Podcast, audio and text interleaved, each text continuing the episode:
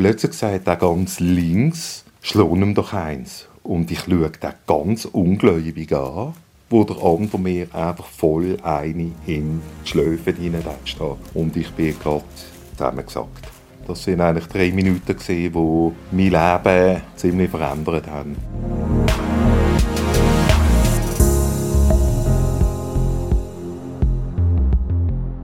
Das ist der Podcast Nachbeben. In diesem Projekt erzählen Menschen, wie Krisen ihr Leben geprägt haben. Wie sie daraus herausgefunden haben und auch, was sie daraus gemacht haben. Das ist ein Projekt von Simon Jäcki, der Ria Hoppler und mir, Cedric Eichkorn.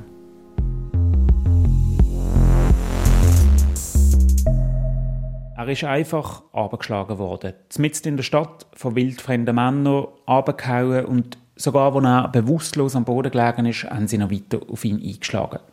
Zur falschen Zeit, am falschen Ort, einfach mega Pech gehabt. Das ist die ziemlich unfassbare Geschichte von Gerhard von A. Basiert ist ihm das vor über 15 Jahren.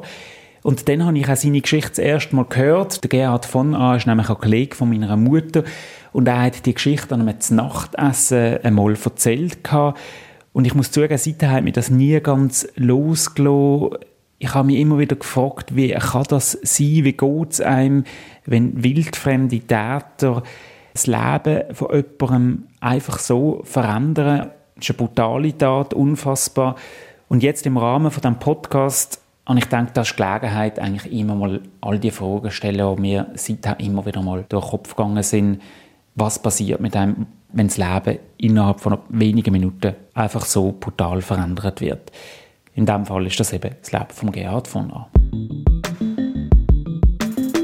Das ist natürlich ein Unrecht, wo mir hier passiert ist, wo seinesgleichen sucht. Es ist nicht nichts. Wenn die zwei nicht interveniert hätten, dann wäre ich vielleicht liegen geblieben. Dann wäre ich seit 14 Jahren nicht mehr da. Fertig. Nein, vergessen. Ein riesen Scheiß, äh, eine Demütigung, seelisch und körperlich. Eine Verletzung. Verletzung ist immer noch da, einfach nicht mehr körperlich und einfach noch seelisch.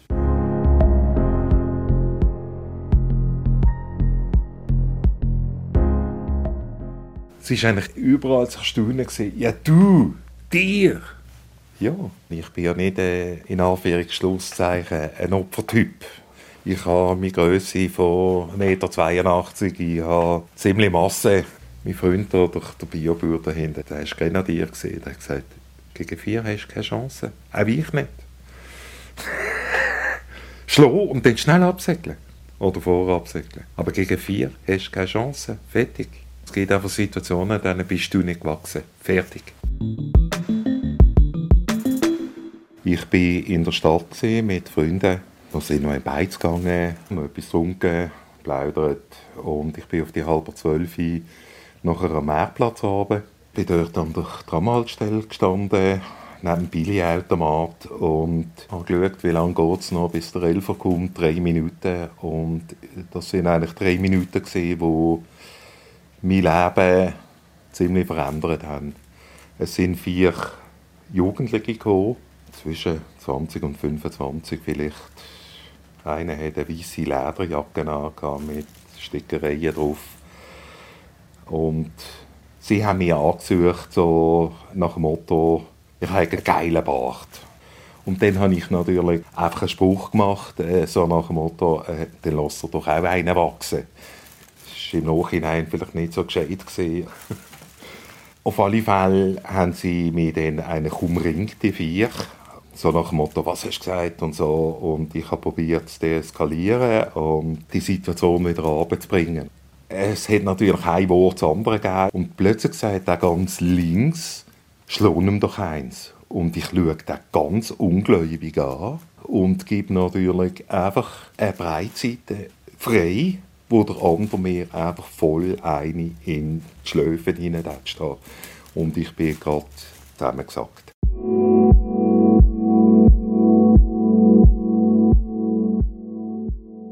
Ich habe das Gefühl, es war ein eingeübtes Verhalten, das die hatten. Oder? Also es war nicht eine spontane Reaktion. Gewesen.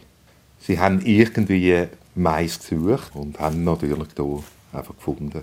es ist eigentlich fast niemand an dieser Tramli-Haltestelle gewesen. Äh, es ist alles so schnell gegangen, dass, dass ich eigentlich dann einfach am Boden gelegen bin und sie mir, mir dann äh, auf den Kopf geschüttet haben und auch im Brustbereich. Das ist alles vertätscht gewesen. Also Kopf ziemlich übel gewesen, zum Anschauen. Ich konnte kaum mehr schnaufen. Und in der Zeit, wo ich ohnmächtig war, mir zwei Leute, zwei Männer, wir interveniert haben und die sind abgehauen. Denen. Und die haben dann die Polizei avisiert. Die sind gekommen und haben mich dann auf Notfall gebracht. Dort bin ich dann untersucht worden, vor allem auch wegen inneren Verletzungen. Es war ein leichtes Schädel-Hirntrauma und Quetschungen und Prellungen im Brustbereich. Eigentlich meine grösste Sorge war, meine Frau zu informieren, dass ich nicht heimkomme. Also die drängendsten Probleme im Moment, die ich hatte, neben dem, dass ich halt kaum mal schnaufen und ich habe keine bleibenden Schäden davon getragen. Ich kenne andere Leute, die bleibende Schäden haben durch so einen Vorfall. Und das ist natürlich dann etwas anderes, als wenn man nachher wieder mehr oder weniger normal weiterleben kann. Und das ist mir auch sehr bewusst und da bin ich dankbar. Die Blutergüsse am Kopf und Ohr sind dann langsam wieder zurück und auch mit dem Schnüffeln ist dann wieder einigermaßen gegangen. Ich bin dann noch in die Physiotherapie, ja, zum wieder einfach leeren Schnaufen. Oder? Aber sonst ist es mir eigentlich körperlich nachher wieder gut gegangen. Eben die seelischen Belastungen, die sind eigentlich dann, je länger, je mehr, dann einfach wirklich virulent geworden bei mir, wo ich gemerkt habe, ich kann nicht mehr mit dem umgehen.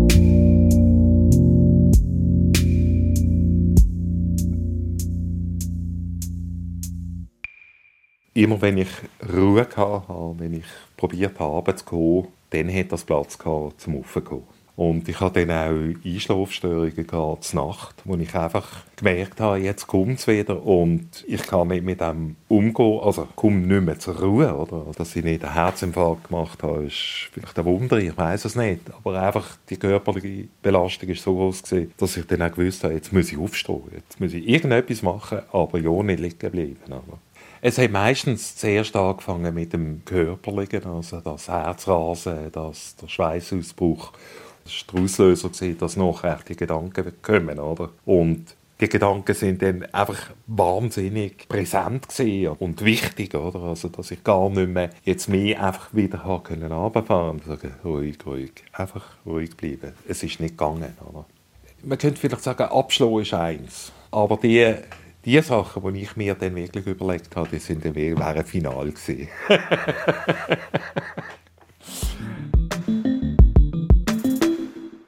ich weiß nicht, wie ich das nächste Mal würde reagieren. Ich weiß es wirklich nicht. Also ist die Erfahrung, die ich gemacht habe, würde mich das auch zum Täter machen. Der Bauch entscheidet viel schneller, als er nicht überhaupt nachkommt. Also jede Verletzung hinterlässt eine Narbe. Vielleicht sind das auch nicht, nicht körperliche Narben, sondern sind das Narben, wo, wo in, in den Zellen innen, in, im Körper innen gespeichert sind. Das passiert mir nicht mehr. Wenn das nächste Mal wieder so eine Situation kommt, dann muss ich handeln. Das sagt aber der Körper, das sagt nicht der Kopf. Ich würde es heutzutage eher in Betracht ziehen, als dass ich vor dem Vorfall das in Betracht gezogen habe. Vielleicht wäre genug gewesen, dass ich geschlagen hat, ja, dass mich probiert hat zu wehren. Aber das ist dann eben die Frage von der Gewalteskalation. Oder? Also, hätten sie dann vielleicht noch gezielter auf den Kopf geschüttet oder hat mich einfach getötet, oder? weil ich mich auch gewagt habe zu wehren. Oder?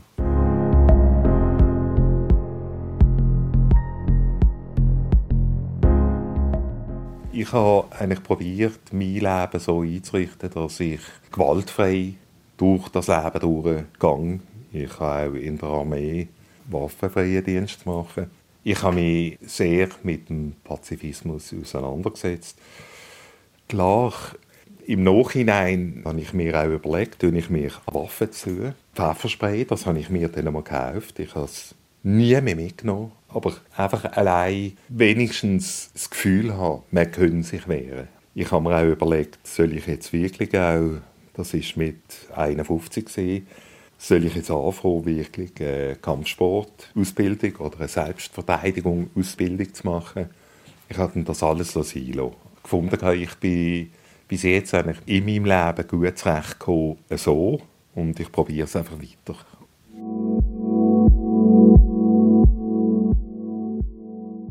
Das hat ja dazu geführt, dass ich psychologische Beratung habe mit meinen Gewaltfantasien und diesen posttraumatischen Belastungssyndrom können umzugehen, oder? Ja, ich habe sehr lange gewartet, weil ich von meiner Haltung eigentlich immer das Gefühl hatte, ich kann jede Krise, die es gibt, selber bewältigen. Es ist fast fünf Jahre gegangen, wo ich mit diesem Belastungssyndrom gelebt habe wo zum Teil wirklich äh, tough sind, wo ich mir nie hätte vorstellen vorher. Dann äh, habe ich mich bei der Opferhilfe gemeldet und habe dort sehr, sehr gute Hilfe geholt. Dort ist es eigentlich einfach darum gegangen, das Ereignis so einzuordnen in mein Leben, dass es nicht mehr einfach immer zuvorderst ist. Dass ich einfach gelernt habe, das eigentlich wie in Schubladen rein zu verpacken und zu sagen, wenn ich es brauche, dann kann ich es vorziehen. Wenn es kommt, dann weiß ich auch, ich kann die Schublade wieder zumachen. Es ist nicht so lebenswichtig in der jetzigen Situation. Das ist vielleicht, vielleicht so nach zwei Monaten so, wo es dann langsam einfach wieder besser geworden ist. Also es ist nicht ganz weg, es kommt zwischen ihnen immer wieder, aber ich, ich kann vielleicht heute besser damit umgehen oder eben ausweichen oder nicht mehr die Wichtigkeit geben, oder was es dort gehabt hat. Also mittlerweile habe ich die Stabilität gefunden, um mit dieser Situation umzugehen, auch wenn immer noch natürlich äh, Momente aufploppen, wo die Erinnerung kommt, wo auch die Verletzung wieder da ist oder äh, die Ohnmacht eigentlich, wo man in dieser Situation inne war. Und das äh, erzeugt auch Wut.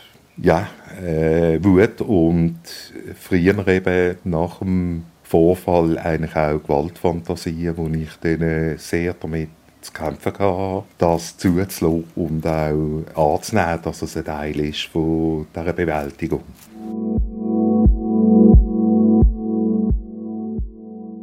Ja, natürlich, das im Moment ist, ist alles da oben. Da kann ich dem nicht ausweichen. Das macht mich einfach wütig. Zornig. Das, aufkommt, ist natürlich der Vorfall selber. Es ist die ganze Bewältigung, es ist die Ungerechtigkeit, es ist alles, was aufkommt. Das ist ja auch das, was du mich gefragt hast. Willst du das? Also, es ist immer eine Öffnung, es ist immer noch mal ein Führerholen von dem Ganzen, wo sonst natürlich weiter weg wäre. Es ist noch immer dort im Archiv oder in einem Mäppchen. Und der Ort wird für mich immer der Ort bleiben, oder, wo ich das erlebt habe.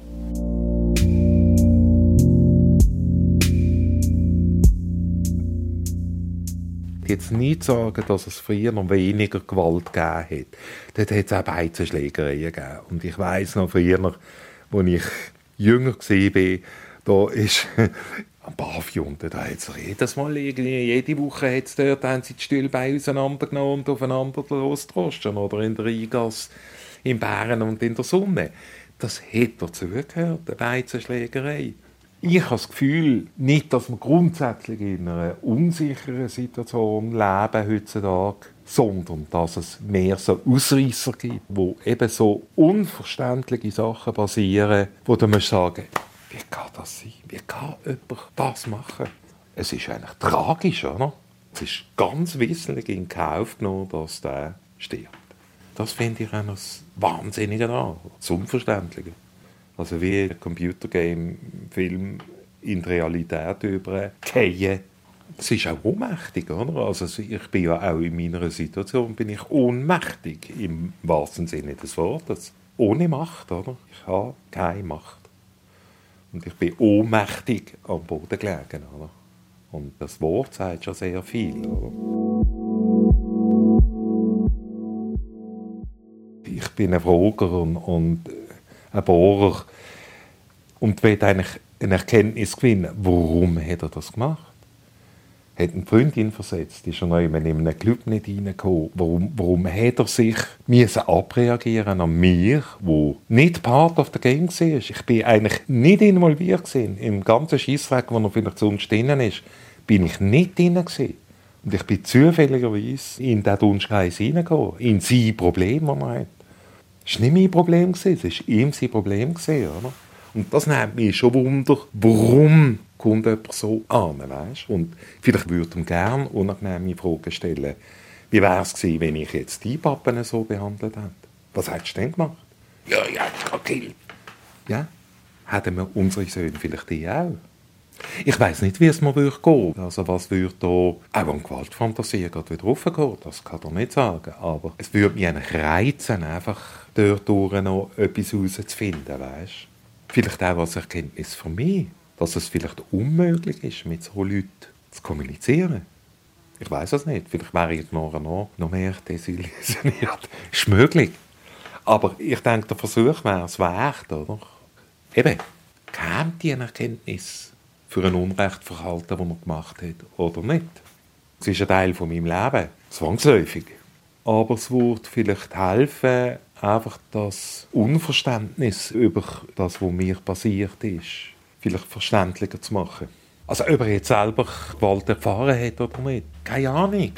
Also man sagt ja mal, die Leute, die Gewalt ausüben, die haben auch Gewalt erlebt. Aber ich glaube immer noch daran, dass man, auch wenn man Gewalt erlebt hat, dass man die Möglichkeit hat, über das rüberzugehen.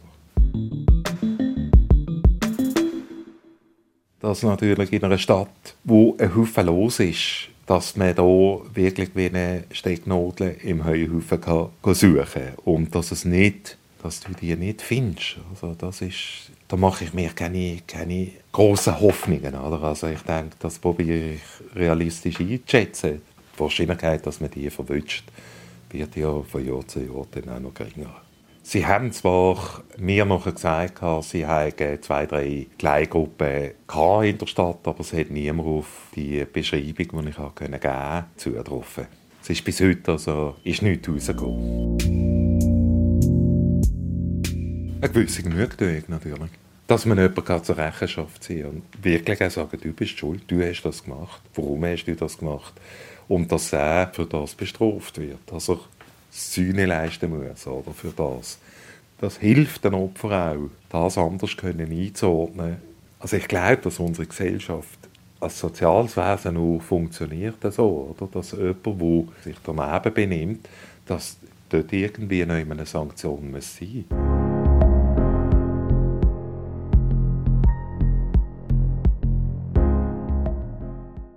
Das Gute, wo vielleicht zurückbleibt, das ist meine Erkenntnis über mich selber. Also wie gehe ich mit Gewalt um, wo auf mich zukommt.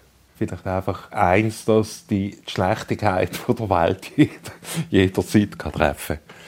Und das andere ist natürlich einfach, dass man auch durch so einen Vorfall nicht einfach die ganze persönliche Entwicklung, die man gemacht hat, einfach über Bord wirft und durch etwas anderes ersetzt. Law and Order und der ganze Seich, wo, wo ja auch nicht Problem löst. Oder? Also es ist halt dann einfach Gewalteskalation und ja. Ich habe unserem Sohn, er, er ist relativ klein gewesen, er ist sehr häufig gemobbt worden, auch weil er halt clever war und weil er ein bisschen mehr auf der Platte geht als die anderen. Und er hat immer, wenn er angegriffen worden ist, hat er immer probiert, dieser Gewalt entgegenzukommen. Es gibt ein sehr gutes, tolles Buch und da geht es darum, dass ein Olympiakämpfer, der hat genau immer so reagiert. Und eigentlich hätte er lernen auszuweichen. Wir haben dann unseren Sohn auch ins Judo geschickt, genau aus dem Grund, wo ich gesagt habe, du musst lernen, wenn Gewalt auf dich zukommt und du kannst dem nicht entgegenkommen, weich aus, durchlassen. Fertig. Du hast gewonnen. Und du hast die Gewalt nicht mehr so aufwenden, die du gar nicht hast.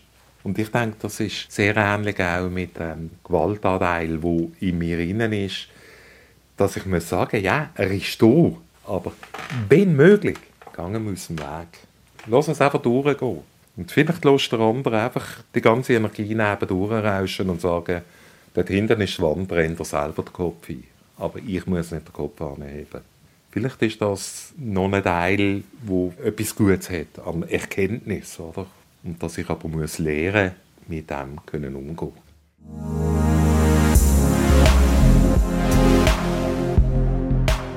Das ist der Podcast Nachbeben Hier erzählen Menschen von ihrer Krise und wie die ihr Leben geprägt haben.